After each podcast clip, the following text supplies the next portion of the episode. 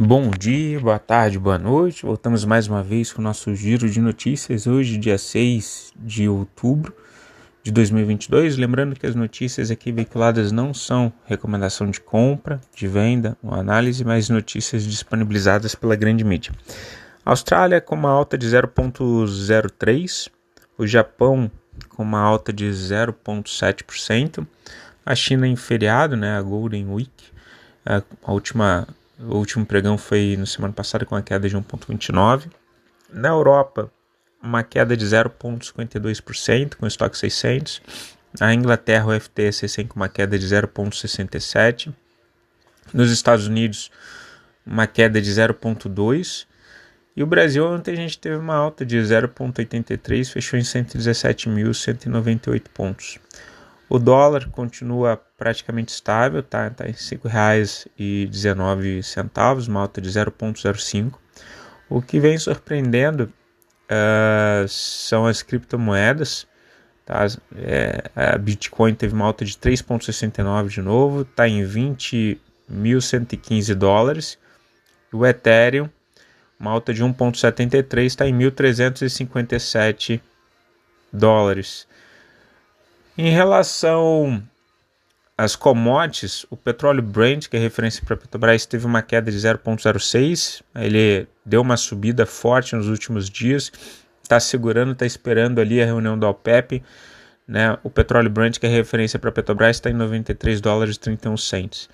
Já o minério de ferro teve uma alta de 0,05, está em 95 dólares e 26. É, o desempenho do petróleo tá, nessas últimas semanas, tá, ele foi impulsionado principalmente ali pela reunião da OPEP, né? Ela decidiu que ela, eles vão cortar a produção de petróleo em 2 milhões de barris por dia.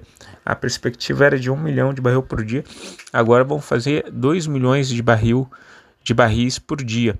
Tá? Isso fez com que o Brent e o WTI eles fizessem esse movimento de recuperação. E o Goldman Sachs ele aumentou sua estimativa do preço no quarto trimestre para o petróleo Brent para 110 dólares. Ele está no patamar de 93 dólares. Então, essa movimentação do, da, da OPEP de reduzir a produção tá, é muito em função para segurar o preço do petróleo, tendo em vista que está tendo também uma demanda menor em função da desaceleração econômica de, de vários países. Isso é ruim tá, para os países que estão sofrendo com a inflação, porque é o custo de produção que fica mais caro.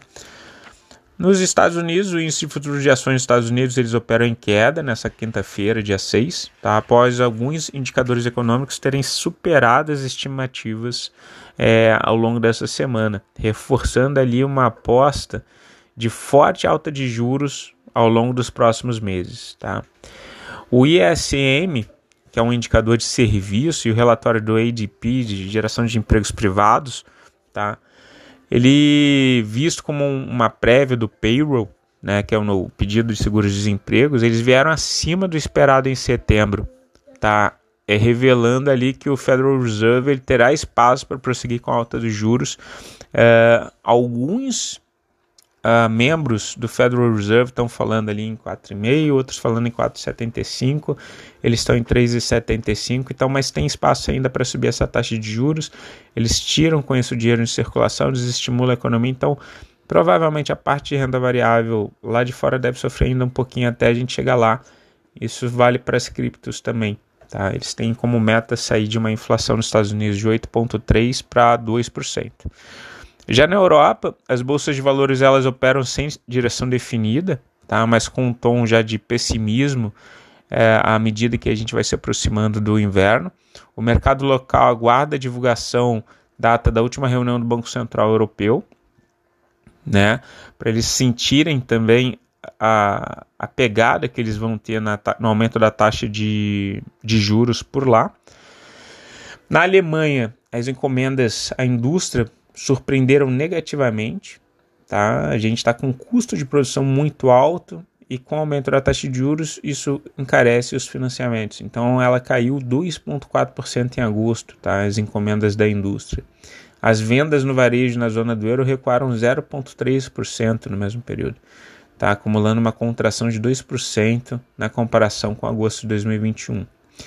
Já na Ásia, as bolsas de valores fecharam mistas, os mercados chineses eles continuam no feriado do, do Golden Week, hum, sem muitas novidades. Eles lá estão esperando a próxima reunião do, do, do Partido Chinês, lá, comunista, uh, e ali deve sair alguma definição sobre aquele pacote de estímulos para a economia chinesa. A gente tem que ficar de olho porque a gente tem uma dependência muito grande no mercado chinês.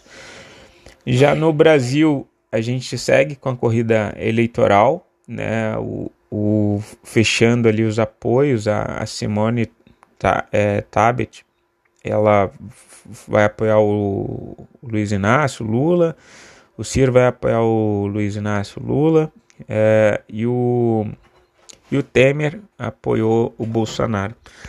Né? Na agenda do dia a gente tem o IGP de setembro às 8 horas, tá? bem como a reunião do Banco Central Europeu às 8 e meia.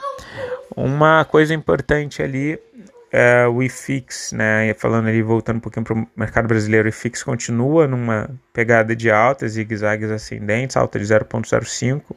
E o boi gordo, à medida que o dólar deu uma arrefecida, ele caiu também 0,84, está em 296 reais arroba. Tá? Em relação à posição dos estrangeiros, é, chama essa atenção né, para uma continuidade ali de alta. Eles estão comprados no mini índice em 60 mil contratos e vendidos no mini dólar em 43 mil contratos do mini dólar. Então, geralmente nesse, nessa pegada é um movimento altista. Tá? Pessoal, fico por aqui. Desejo vocês um excelente resto de semana. Qualquer coisa entre em contato. Beijos, tchau, fui.